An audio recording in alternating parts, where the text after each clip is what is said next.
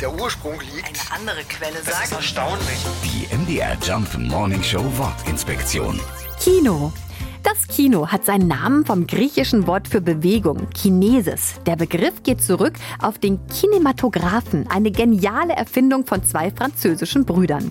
Mit diesem Kasten wurden um das Jahr 1900 herum die ersten bewegten Bilder gezeigt. Das passierte damals noch auf dem Jahrmarkt oder im Theater. Eine absolute Sensation und so erfolgreich, dass ziemlich schnell überall Filmtheater gebaut wurden.